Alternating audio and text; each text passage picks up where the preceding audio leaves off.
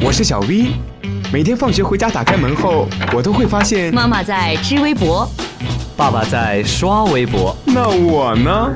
我只能听微博了。快来快来，微博大家庭来了！微博大家庭，微博大家庭。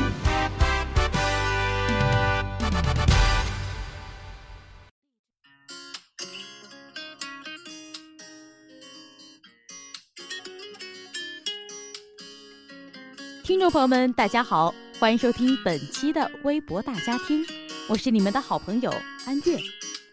今天的微博里又发生了哪些新鲜事儿呢？我们一起来听。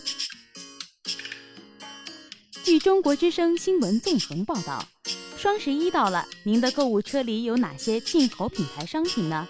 您知道这些进口商品是如何通过跨境电商送到您家中的吗？在本次进博会上，电商企业成为活跃在进博会采购军团中的一支重要力量。阿里巴巴、京东、苏宁易购、网易考拉四家电商平台均向全球供应商开出了超级订单，百亿级采购只是起步价，有的甚至高达两千亿美元。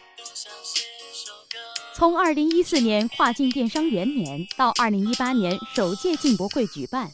海外品牌在中国市场经历了翻天覆地的变化。首届进博会上，电商企业纷纷抛出采购大单。网易 CEO 丁磊直言：“中国人买遍全世界的时代才刚刚开始。”一份中国进口消费市场报告显示，跨境电商进口消费人数三年来增长十倍，其中九零后和九五后成为最大的进口消费群体。新生代的崛起和消费升级已经成为不可逆的趋势。阿里巴巴集团副总裁邢跃认为，与传统贸易不同，消费者在今天成了进口的主体。未来大批中小品牌、区域性零售企业将进入中国市场。除了海外小众品牌的中国初体验，跨国企业的供应链和营销也在适应中国节奏。宝洁集团副总裁徐敏感慨。